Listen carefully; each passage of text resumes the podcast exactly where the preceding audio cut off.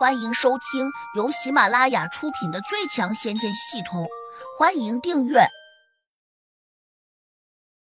第三百五十八章有备而来。看到，鬼夫子故意叫喝了一声，而他的左手猛地扔出了鬼影银刺。实际上，他这个动作都不能称之为扔，因为他现在距离胡杨太近了，用词可能更贴切。就在他放出鬼影银刺的那一刹，鬼夫子面露喜色，暗叫道：“成了！”这根银亮色的尖刺瞬间来到了胡杨的跟前，电光石火间，几乎已经划破了他的衣服。看到这一幕，鬼夫子大喜过望，几乎已经忘了再把修罗鬼刀劈斩过去。谁知就在这一瞬间，那根银亮色的尖刺突然擦着胡杨的衣服飞过，再沿着他的身体绕了一圈。最后竟扎向了猝不及防的鬼夫子。鬼夫子正在兴奋中，完全没有料到会出现如此古怪的一幕。由于距离太近，等到他反应过来时，这根鬼影银刺劲扑的一声，全部透进了他的身体。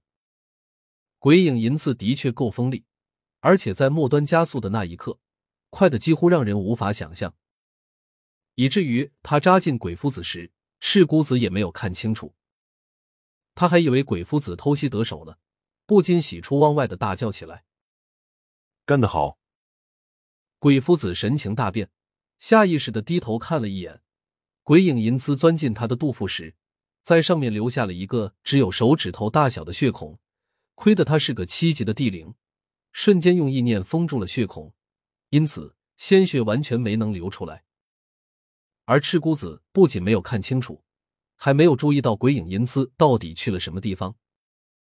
师弟，快快用法诀催动银刺，加速旋转，这样必可以把他的肚腹搅烂。鬼夫子急忙后退，然后转头恨恨的瞪向了赤姑子。紧跟着，他反应过来，自己刚才不该用意念封住血孔，因为这样做了之后，留在里面的鬼影银刺再出来时，就会把血孔重新钻开，或者在他的身上再开一个洞。就在他苦不堪言的时候，没想到赤姑子又嚷了句：“师弟，你怎么还不念啊？算了，我帮你念。”说着，他真的一里哇啦的念了起来。原来他知道指挥鬼影银刺的咒语，当然，这件兵器是他们共同的师傅留下来的，他知道咒语并不奇怪。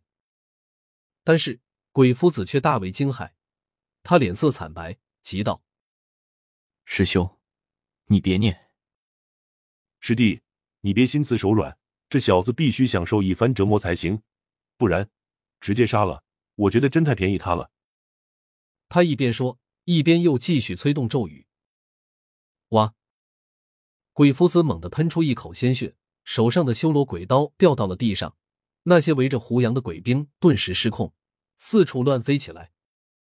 下一刻，鬼夫子仰头砰的一声倒在地上，声嘶力竭的翻滚起来。赤姑子惊异的看着他，大为不解：“师弟，你这是怎么了？”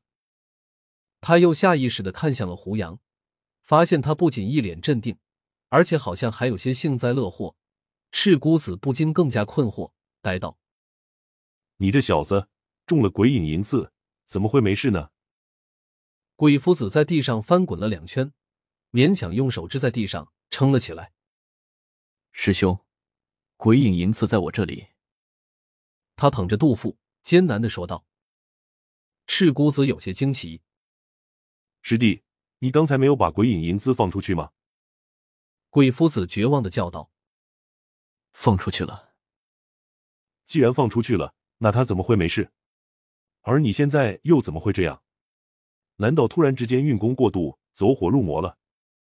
赤姑子不解的问。鬼影银刺。忽然失控，他竟然钻到我肚子里面去了！嗨，什么？你被鬼影银丝扎进了身体？我的天，这东西怎么会反噬自家主人？赤姑子大吃了一惊，这下终于明白过来，为什么胡杨会那么轻松。鬼夫子沮丧的说道：“我不知道，本来我被他扎一下，也没什么紧要的，可是你却催动了咒语。”师兄，你把我害惨了。赤姑子又气又急，转头就冲着胡杨喝叫起来：“臭小子，是不是你暗中使坏？”他这样问，鬼夫子还认为赤姑子这是恼羞成怒，故意找茬。哪知胡杨居然毫不掩饰的说道：“对，是我干的。”你怎么可能？赤姑子和鬼夫子都叫嚷起来。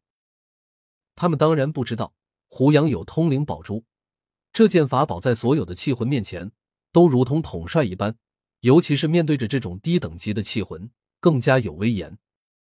你们不信是吧？那我可以免费帮你们表演一下。胡杨微微一笑，眼神一凝，鬼夫子立刻痛苦的翻滚到地上，同时大叫起来：“为什么会这样？”赤姑子惊得目瞪口呆，急忙叫道：“快住手！”胡杨哼了声：“我为什么要听你的？”赤姑子咬牙说：“你必须听，否则我就杀了那个小姑娘。”胡杨心里一震，暗道。谁？把人带上来！赤姑子转头冲着屋子里面喝叫了一声。很快，两个中年道士押着一个小姑娘走了出来，她的嘴上绑着一根布条，因此他无法说话。这不是小婉吗？胡杨有些发呆，刚才自己忘了拿神识往里面看，没想到这个赤姑子如此卑鄙，竟然抓了小婉做人质。看来。他们为了对付自己，背后做足了工作。就在刚才，胡杨还担心他们抓自己的妹妹胡飞，谁知他们居然会抓小婉。两个七级的地灵，未免也太无耻了！胡杨大怒，眼里闪过一丝狠色。霎时，鬼夫子又痛快的大叫起来。看这情形，鬼影银刺又在他体内横冲直撞了。住手！否则。我现在就杀了他！赤姑子大吼了一声，唰的一下挥出一把长刀，割在了小婉的脖子上。小姑娘小脸苍白，他惊慌失措的看着胡杨，全身瑟瑟发抖。本集已播讲完毕，请订阅专辑，下集精彩继续。